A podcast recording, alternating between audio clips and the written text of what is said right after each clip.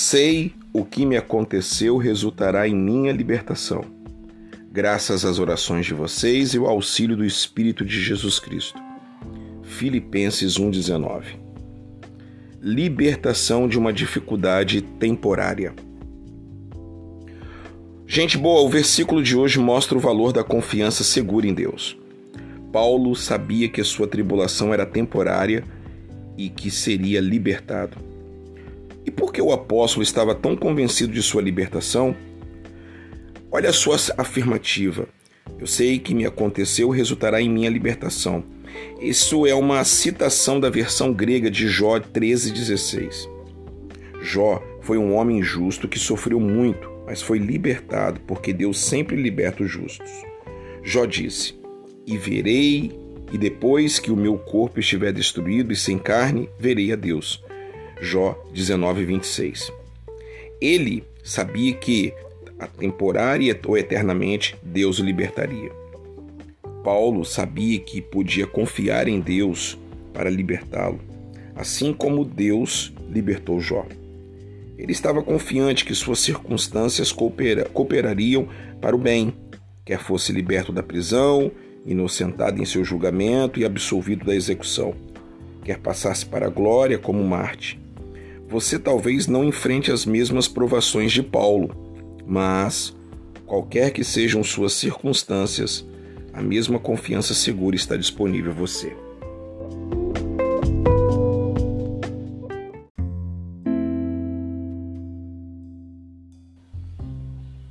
Recomendo-lhes, irmãos, por nosso Senhor Jesus Cristo e pelo amor do Espírito, que se unam a mim em minha luta, orando a Deus em meu favor. Romanos 15, 30 Orações eficazes. Gente boa, Paulo, apóstolo, estava confiante de que seria libertado pelas orações dos santos independente, independentemente da provação que estivesse suportando. O apóstolo cria na vontade soberana de Deus e sabia que o Senhor faria seus propósitos se concretizarem em consoante com as orações de seus filhos. Ele também sabia que a oração de um justo é poderosa e eficaz. Tiago 5,16 da mesma forma que o amor e as orações dos santos do primeiro século encorajavam Paulo grandemente, as orações que nós fazemos em favor de nossos líderes espirituais irão encorajá-los. Continue orando pelo seu líder espiritual, tá bom, gente boa? Amanhã a gente volta.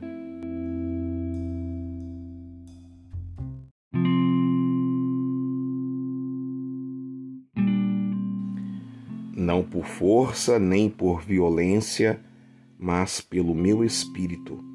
Zacarias 4:6. Sustento para o justo.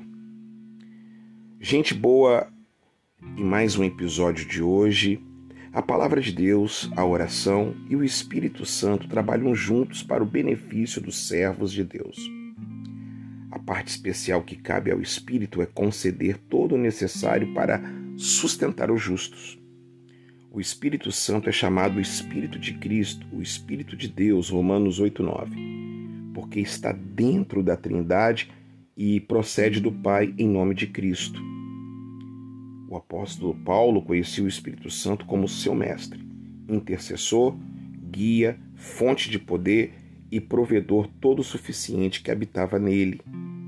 Para todos os cristãos, o Espírito é isso a confiança de Paulo em saber que todas as coisas cooperam para o bem, Romanos 8, 28, baseava-se na provisão do Espírito que nos ajuda em nossa fraqueza, pois não sabemos como orar, mas o próprio Espírito intercede por nós com gemidos inexprimíveis. Conhecer aquilo que o Espírito provê ajudará você a encarar com tremenda confiança qualquer coisa que surja em seu caminho. Abraça o Espírito Santo nesta hora, neste momento que você está ouvindo este podcast, esse devocional. E que Deus te abençoe. Tchau, meus amores. Fica na paz.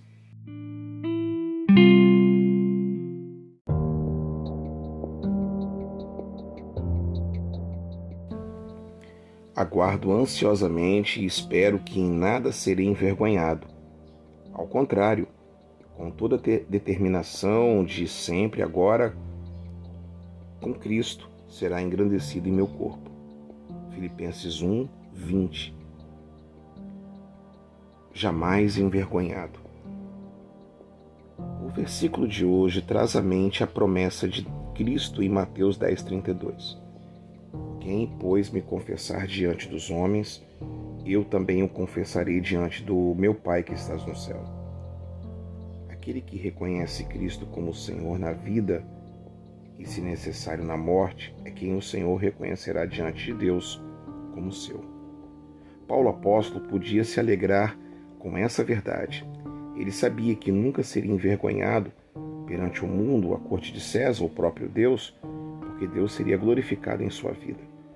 O Antigo Testamento afirma que os justos nunca serão envergonhados enquanto os injustos o serão. Ser envergonhado significa ficar desapontado, desiludido ou desventurado. Paulo sabia que isso jamais aconteceria com ele por causa da promessa de Deus aos justos. Ele talvez tivesse Isaías 49, 23 em mente. Os que esperam em mim não serão envergonhados.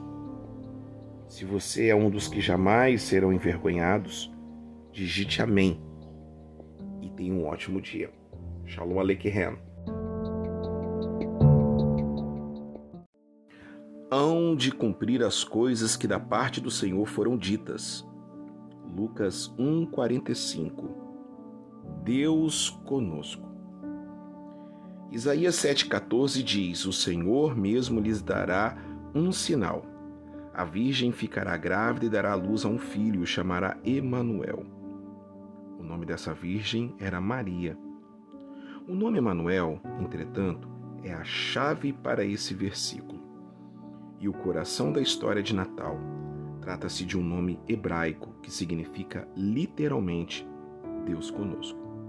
Consiste em uma promessa da divindade encarnada, uma profecia de que o próprio Deus apareceria com um infante humano, Emanuel, Deus conosco. Esse bebê que nasceria seria o próprio Deus em forma humana.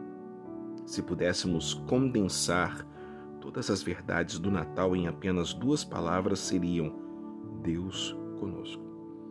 No Natal, tendemos a focar nossa atenção na infância de Cristo. A maior verdade desse feriado é a divindade de Cristo. Mais surpreendentemente do que um bebê na manjedoura é a verdade de que esse bebê prometido é o onipotente Criador dos céus e da terra graça do Senhor esteja com vocês e que o Emanuel esteja com vocês. Deus conosco.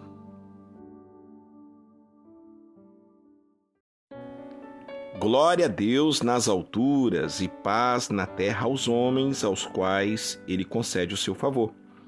Lucas 2:14. Paz na terra? Gente boa, como vimos tantas vezes no Natal, o início da vida terrena de Cristo foi proclamado por anjos que anunciava paz na terra. Lucas 2:14. Nunca houve de fato paz na terra, não na acepção em que pensamos sobre ela. Guerras e rumores de guerras caracterizaram os dois milênios inteiros desde que aquele primeiro Natal e de todo o tempo antes dele também. Esse anúncio de paz na terra foi uma proclamação em duas vertentes.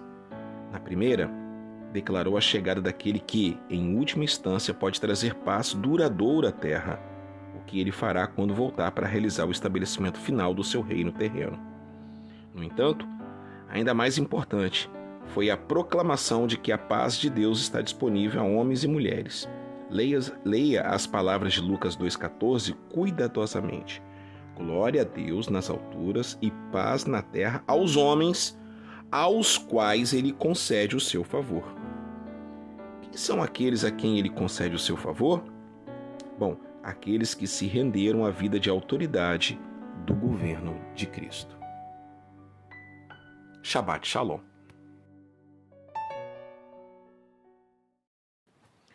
Aquele que considera um dia como especial, para o Senhor assim o faz. Romanos 14, 6. Os cristãos e o Natal. Os puritanos, na fundação dos Estados Unidos, rejeitavam por completo as celebrações de Natal. Eles deliberadamente trabalhavam no dia 25 de dezembro para mostrar seu desdém. Uma lei aprovada na Inglaterra, em 1644, refletia influência puritana similar a lei tornava o dia de Natal um dia oficial de trabalho. Durante algum tempo, esse mesmo país foi literalmente ilegal cozinhar os tradicionais pudim de ameixa e tortinha de doce de carne moída para a festa natalina. Hoje, os cristãos não costumam se opor à celebração do Natal. O feriado em si não tem significância e não é uma questão de certo ou errado observá-lo. Como Paulo escreveu, a quem considere um dia mais sagrado que o outro, a quem considere iguais todos os dias. Cada um deve estar completamente e plenamente convicto em sua própria mente. Aquele que considera um dia um dia como especial para o Senhor assim faz. Aquele que come carne, come para o Senhor, pois dá graças a Deus. E aquele que se abstém, para o Senhor se abstém e dá graças a Deus. Romanos 14, 5 e 6. Todos os dias, inclusive o Natal, são para nós que conhecemos e amamos o Senhor, uma celebração. Tá bom, pessoal? Que Deus te abençoe. Ótima semana!